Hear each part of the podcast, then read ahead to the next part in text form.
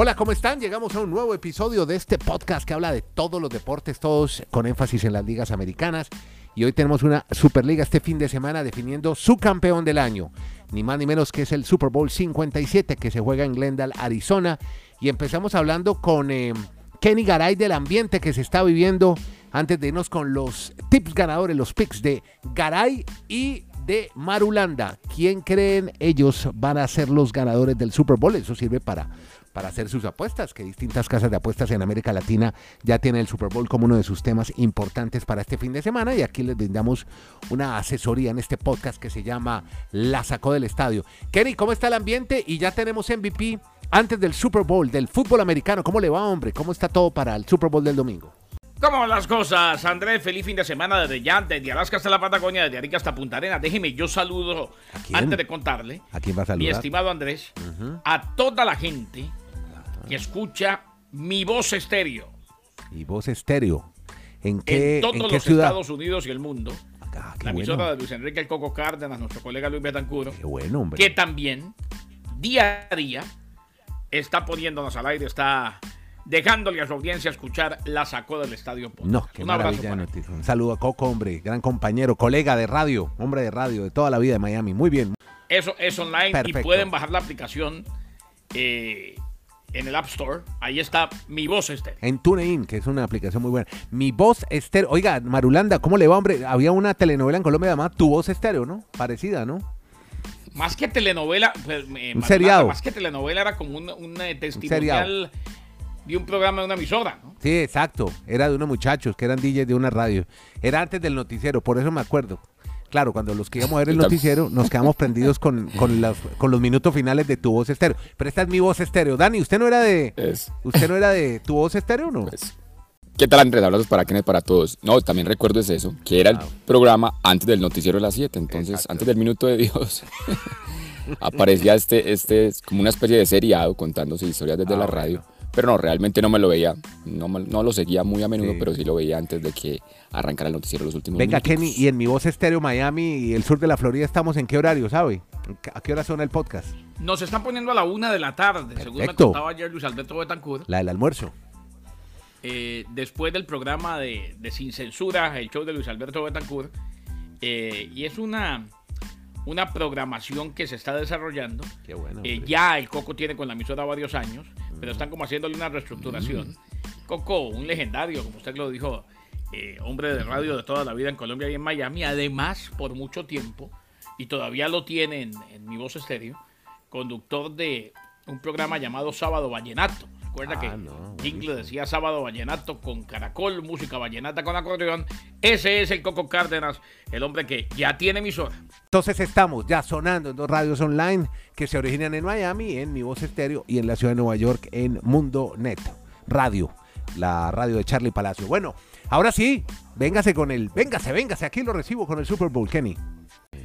Con mucho gusto, don Andrés. Vea, Patrick Mahomes, eh, uno de los ídolos de muchos y un excelente quarterback, le ganó la carrera a Jalen Hurts, el rival del Super Bowl, entre otros, y se quedó con el más valioso, con el MVP. Segunda ocasión en su carrera que Patrick Mahomes, mariscal de campo de los Chiefs de Kansas City, es el más valioso de la liga. Eh, llegó a 5.250 yardas aéreas, un porcentaje de 67%, 435 pases completos en 648 intentos y su mejor registro desde que llegó a la liga. Conectó para 41 anotaciones, logró otras 4 por tierra y 358 yardas en 61 acarreos. Jugará el Super Bowl el domingo, claro, cuando los Chiefs se enfrenten a los Eagles de Filadelfia de Jalen Hurts. Así pues que el MVP de nuevo, Patrick Mahomes, más que merecido. Un hombre que está escribiendo su propia historia. Claro, no estuvo presente en la gala en el Symphony Hall, pero en un video aceptó y agradeció el premio que le honra como el mejor jugador de la LFL en el 2022. Patrick Mahomes. Y en cuanto al ambiente, Sí, hombre, señor. ambiente típico de Super Bowl, también teniendo en cuenta una cosa, Andrés, Sí, cuente. eh, que por estos días la propuesta ha sido mucha. Mm. O sea, eh, lo Sí, de sí. la NBA ha acaparado mucho la atención de mucha gente. En América Latina la Serie del Caribe, lo comentábamos con Dani Marulanda, de pronto ha opacado el tema del Super Bowl también en América Latina, en la Serie del Caribe, ¿no En? América Latina tal vez sí. Sí, no, pero América aquí en los Estados Unidos, inclusive varios de los colegas, Andrés, que están cubriendo en inglés, en español, en cualquier idioma, el Super Bowl, hicieron una pausa para estar pendientes toda la semana y hasta ayer a las 3 de la tarde de la fecha límite de intercambios en la NBA, donde pasaron muchísimas cosas. Mm. O sea, ya, ya se pueden meter de lleno en el Super Bowl. Este es el podcast La Sacó del Estadio con Kenny Garay y Dani Marulanda. Presenta Andrés Nieto Molina. Pero yo quiero reforzar esa teoría que estamos comentando, bueno. que lo hicimos incluso desde nuestro consejo de redacción. ¿O será que uno se pone viejo Garay y ya como que le va perdiendo mucho sabor a algunas cosas? Pero yo no recuerdo una previa a un Super Bowl tan fría. ¿Será? A ver, ¿usted cómo le Tenemos los antecedentes. No, yo, yo, estoy, yo estoy de acuerdo con Dani. Yo lo, yo lo digo, Dani, yo lo digo por las siguientes razones. De los dos. Yo creo que es de los dos, ah, antes de que exponga las razones. Yo creo que uno va madurando y va tomando las cosas con mucha más sobriedad y de eso se trata. Pero ustedes personalmente, pero yo, yo por ejemplo, yo veo los noticieros gringos y están enloquecidos con el Super Bowl. Entonces no, no, sé. no, no, obviamente. O sea, ah, yo no estoy diciendo que no lo cubran. Ah, y, y, otro, eh, hay muchas cosas y no son dos, y por más que son dos equipos, sí, que tienen su historia, su gente, no son ni los Cowboys de Dallas, ni los Steelers de Pittsburgh, en fin, mm, no son equipos de, gran mercado mm. nacional e internacional. Ya, ah, bueno, por ese lado sí, también. ese, ese tema es importante de, destacar, o sea, son dos equipos que no son muy tradicionales, o pueden serlo, pero no son odiados. Entonces hay veces que el, el Super Bowl tiene más morbo cuando llega un equipo que tiene tantos seguidores como tantos que lo odian. Y en este caso, cualquiera de los dos que gane el domingo, pues va a ser básicamente feliz a, su población, a su, a su grupo de fanaticada, pero no va a tener como un impacto total en Estados Unidos. Pero yo me refiero a Andrés Garay, es que esta semana previa al Super Bowl, yo recuerdo que antes era como que todo estaba enfocado simplemente en eso. Ahora ha aparecido un tiempo lo de LeBron James, o sea, los medios estaban con LeBron James por su récord. La NBA también, yo no recuerdo en estas fechas que la NBA plantease una fecha límite de cambios por estos días y eso también acaparó la atención deportiva en Estados Unidos. Y le sumamos a eso, bueno, la Serie del Caribe siempre ha sido en estas fechas. Ahora, pues, los que les gusta el fútbol, ah, no, no tiene tanta trascendencia, pero el Mundial de Fútbol nunca ha sido, el de clubes nunca ha sido en febrero y desde la pandemia se está acomodando. Entonces, antes el Super Bowl ese último domingo de enero y después primer domingo de febrero, como que no tenía nada alrededor de que le hiciera, pues, mella de que no se fuese a enfocar todo con respecto al Super Bowl. Creo que ahora pues hay muchas otras cosas, o no sé, ya uno va viendo más oportunidad de, acercarse a diferentes deportes y entonces por eso como que no, no lo veo como tan y, candente como en otras ocasiones. Estamos otro ingrediente a la receta, Andrés, Dani. Cuente. Sí. temporada de 17 juegos, un poco más tarde el Super Bowl. Exacto, eso le decía a Garay que como cambió, eh, perdón, a Andrés, que como ya había cambiado un poco más de extensión de, de otras semanas el Super Bowl, también pues y cada vez y, cada vez somos más conscientes de la cantidad de nichos que hay que, que sí, que ven el Super Bowl el domingo y lo disfrutan, pero que la semana están en otra cosa. Ustedes hablaban de Serie del Caribe, eso es un nicho. La NBA más que un nicho es, un gigante. Eh, el fútbol tiene su nicho y, hay actividad. Y esta semana hubo, esta semana jugó Messi y lo eliminaron en la Copa de Francia. Esta semana hubo actividad en la Liga Premier Inglesa. O sea, hay de todo un poco.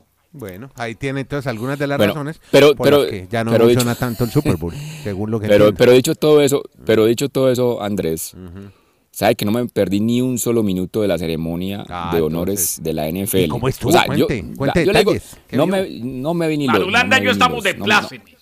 ¿Por qué, hombre? No me vi ni los Grammys. A ver, no me vi ni los Grammys. No, sé si me va a dar los Oscars completos. yo soy el que tengo que ver los Grammys acá, usted no. Yo soy el que hablo del Pero primera vez. Ajá. A ver, hubo un momento que me llamó mucho la atención. ¿Qué es cuál? Ver a Damar Hamlin ah. rodeado de todo el staff de médicos que le salvaron la vida. Qué maravilla. Fue un muy bonito detalle que organizó la NFL en medio de toda la ceremonia. Y pues, o sea, uno le parece increíble que ese muchacho ya está al borde de la muerte y verlo de la manera tan normal. Sí, porque. Y el reconocimiento, obviamente, a toda la gente de la salud. Es que si la gente de la salud esta sociedad es como podríamos evolucionar, hombre. Gracias a ellos que le salvaron la vida a Damar ¿Qué más, y la ¿qué más le llamó la atención? ¿Qué más le gustó? Pues ya Garay reseñó lo del MVP, que era Mahomes. Yo creo que la gran sorpresa, el gran palo de la jornada fue el novato del año en ofensiva. Ustedes se acuerdan que hablábamos mucho de que Brock Purdy, Brock Purdy, siguen, o sea, no se ganó el respeto realmente de nadie. No quedó ni de segundo Andrés. ¿No? ¿Qué pasó? No. ¿Y por qué? El novato del año en ofensiva fue Garrett Wilson, el receptor de los Jets. Y el segundo fue Don Kenneth, Don Kenneth Walker, el running back de los Seahawks. Yo digo esos nombres y muchos como que van a ir- tienen que ir a buscar a Google porque no fueron como tan mediáticos. Pero si uno analiza lo que fue la temporada de ellos desde septiembre, bueno, probablemente lo que pasa es que Purdy simplemente surgió fue a partir de diciembre. Entonces tal vez eso es lo que le cobrarán, pero no sé si muchos dirán, no, de pronto Purdy estuvo muy bien rodeado y él no fue tan fundamental para que San Francisco llegara hasta donde llegó y entonces por eso no quedó ni entre los dos primeros del novato, del, novato de- del año en cuanto a ofensiva. El resto creo que todos sí eran premios muy, Era lo muy esperado. cantados. El ofensivo del lo año fue Smith. Justin Jefferson, Lo de Exacto. Gino Smith Y Gin- como- ah, bueno, y esa- regreso del año, indiscutiblemente. el regreso del año. Pero lo de Gino Smith, lo llamativo fue que no estuvo en la ceremonia. ¿Dónde estaría Gino Smith? Fue el único que no fue, que no fue a recibir su premio. Como el y del año, como el regreso del año. Pues, pero es que Mahomes obviamente es entendible porque está concentrado para el Super Bowl en 72 horas. Pero Gino Smith no tenía, yo no sé Gino Smith dónde estaba. y los demás, todavía pues está celebrando algo que, que parece un milagro, o es un milagro, en un deporte como el fútbol americano y en la NFL mucho más. Claro. Es el haber eh, regresado a la titularidad de llevar a un equipo de la mano a los playoffs. No es cualquier cosa. O sea, lo de él, Se quedó- lo de él es la, es, esta es la excepción que marca y que confirma la regla. Y los demás, pues sí, muy cantados, reiteramos, Andrés, Kennedy Oyentes. Jo- Joey Bosa, el defensivo del año, el de San Francisco. Justin Jefferson, el receptor de los Vikings, fue el ofensivo del año. El novato del año en defensa fue Sauce Garner. Oiga, los Jets están felices. Novato del año en defensiva y en ofensiva. Pero vamos a ver ese futuro. Es que sin quarterback, Dios mío bendito. Lo que siempre hemos dicho, sin un quarterback. Ah, Pero venga, y a propósito de todo. Garay. La venga, no, la mejor noticia, espera que yo le voy a rematar lo del MVP que usted no nos Por dio favor. los, los rankings. Usted, Garay, creo que he descubierto hoy que hace parte de la votación de estos honores de la NFL. Usted nos confirmará si a usted le llega la posibilidad de votar. Porque, ¿cómo les parece que al MVP hubo un votico? Un voto por Tua Tagovailoa. ¿Cómo así? Entonces, yo creo que ese voto salió desde Bristol, Connecticut. Mm, es la única ¿Quién razón se- que le quién encuentro. sería? No, evidentemente yo no, yo no voto ni en la decisión Ah, de no la fue, casa. usted no fue. No, yo no fui. Ah, bueno. pero, pero también hubo un voto, y eso me gustó mucho, Sí. por el que le salvó la vida, el, el que prácticamente lideró los esfuerzos eh, en eh, la resucitación de Damar Hamlin. Ah, también. Ah, qué bueno. Sí, Qué bueno. Bueno, O excelente. sea, un son, solo votico. son votos simbólicos. Pero la mejor noticia del fin de semana, y Dani lo Lo sabe, del Hall of Fame, lo del Hall of Fame. es, Ujú. fue, fue los eh, elegidos al Salón de la Fama y el hecho de que uno de los nuestros, hablo de Marulanda y de Garay, no de Nieto, porque Nieto tiene otros equipos, eh, Zach Thomas. Zach Thomas. Sí, por fin, por fin. Llega al Salón de la Fama. ¡Qué alegría! Uno de los mejores linebackers, middle linebackers, linebackers medios que vi en mi vida. Me dio mucha alegría ver a Zach, a Zach Thomas y sobre todo a Jimmy Johnson dándole el abrazo, anunciándolo en esa ceremonia porque fue el que siempre defendió el argumento de que era increíble que ese jugador no estuviese todavía en el Salón de la Fama. Pero también sabe que me angustió y me preocupó ¿Qué le lo viejo que nos estamos poniendo. Bueno, hombre, no diga eso. Todos esos, juga- todos esos jugadores, Andrés, es que todos esos jugadores, cuando uno dice, ah, bueno, sí, el Salón de la Fama, uno dice, ah, sí, yo lo vi jugar alguna vez. Ajá. Pero es que cuando los vimos jugar desde que llegaron a la universidad, es que ya estamos muy viejos. Bueno. Darrell No, Reeves, no, no, Ron, de Bar-. Ron de Barber. interesantes, estamos interesantes y Dios nos dejó vivir para contarla, Dani. Véalo de otra manera, Garay, vi- por favor. Garay, vimos toda la historia de esos jugadores desde que llegaron a la NFL.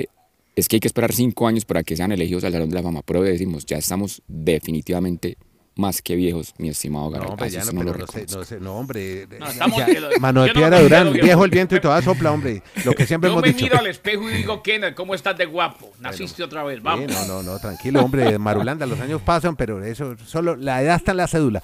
Vea, más bien, Y además, Dani, venga, respete Oiga, estas pero- canas y arrugas, venga. Bueno, venga, yo sé que ustedes eh, a través del podcast La Pelota de Cristal ya dieron su pronóstico, pero vamos a repetirlo acá para este juego, el 57 en Scottsdale, en Glendale. Garay, Eagles o Chiefs, ¿quién gana? ¿Y por qué? Philadelphia Eagles. Los Chiefs tienen una defensa a la que se le puede anotar. No está al 100%, aunque digan que está prácticamente en su nivel más alto Patrick Mahomes, le van a llegar, va a ser complicado para él. En un cerrado partido creo que lo ganan los Philadelphia Eagles. Bueno, y Dani Marulanda, también me imagino que va por el lado de Eagles. No, yo, pero yo a reiterar que va a ser la gran arrastía. Yo quisiera por franquicia que lo gane Filadelfia, los Eagles. Pero por el tema individual, me emocionaría mucho ver otra vez a Patrick Mahomes levantando un trofeo. Pero, entonces, pero entonces, al fin, ¿qué? ¿Eagles o Chiefs? Pero dicho, dicho eso, lo que pasa yo creo que la diferencia la puede marcar la defensa.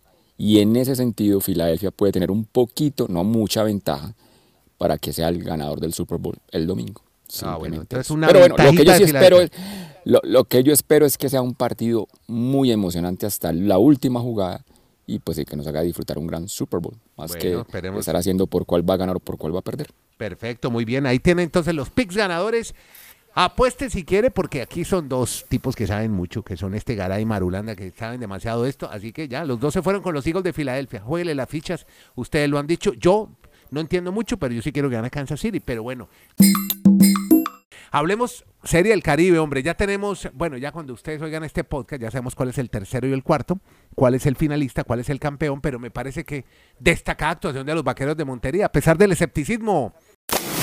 Dani Marulanda en la sacó del estadio. Sí, porque llegó un equipo sin muchas figuras, o sea, sobre todo el plan de tener varios jugadores de grandes ligas colombianos, al, la postre no fueron prestados por estos equipos de la organización de MLB. Entonces, el panorama era más complejo para los vaqueros de Montería. No se esperaba para muchos que incluso llegara a la semifinal. Lo lograron y aunque cayeron en esa semifinal frente a Venezuela, pues yo creo que sí es una muy digna representación del actual campeón del, del béisbol mejor en Colombia, los vaqueros de Montería.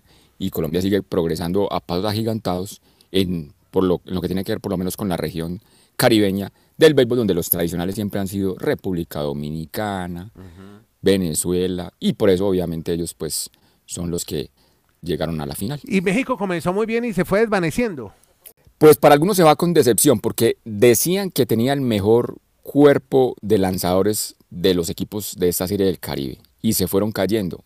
Lograron terminar como los número uno de la zona clasificatoria, por eso iban con muchas más esperanzas de que esta iba a ser la buena, como dicen los mexicanos, pero aparecieron los dominicanos, cuando uno ve, por ejemplo, en, República Dominicana a jugadores como Robinson Cano, que si Cano no hubiese tenido tantos problemas fuera de los campos de juego, Cano sería un jugador que en un futuro lo tendríamos en el Salón de la Fama.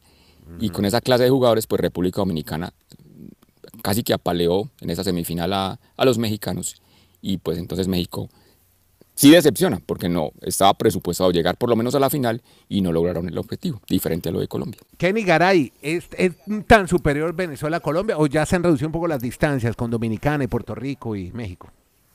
No, en un, juego de pelota cualquier cosa puede pasar. Es más, los dos juegos fueron muy similares. Ayer falló el picheo de, de Colombia, el picheo inicialista sobre todo, y ya de ahí en adelante, pues tocó jugar a repuntar y cuando se juega a repuntar es muy complicado, sobre todo con un Venezuela inspirado ante su gente y que tiene buen bateo. Pero yo creo que Colombia tiene con qué seguir. Es que, a ver, eh, el año pasado, los Caimanes campeones en República Dominicana, palazo, batacazo. Este año llegan a semifinales y disputan el tercer y cuarto puesto los vaqueros de Montería, incluyendo una paliza histórica en República Dominicana. Claro que Colombia tiene con qué competir. No se nos olvide que aunque nos vendan la Serie del Caribe con los colores del país, son los campeones de las ligas. Es como la Copa Libertadores de América, algo por el estilo. Así pues que, por ejemplo, en la final los que juegan en realidad son Tigres del Licey de República Dominicana y los Leones de Caracas de Venezuela. Perfecto. Y además, yo, y yo le añado, Andrés, mm, comentaba al inicio de, de, esta intervención de la Serie del Caribe que Colombia no tuvo, por ejemplo, a Giurchela, a Harold Ramírez, a Oscar Mercado. Estos jugadores, por ejemplo, Jorge Alfaro, todos esos jugadores los vamos a ver, Dios ah, mediante el próximo mes. Ayer se dieron a conocer las nóminas, ¿no?